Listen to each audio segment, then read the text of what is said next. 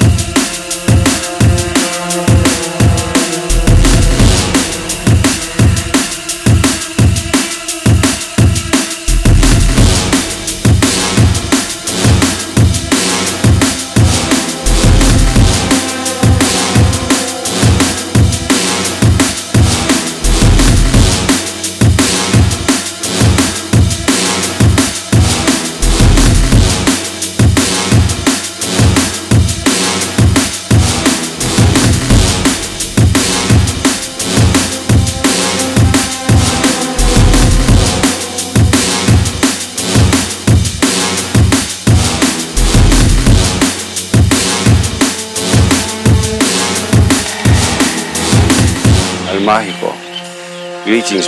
Welcome to Colombia.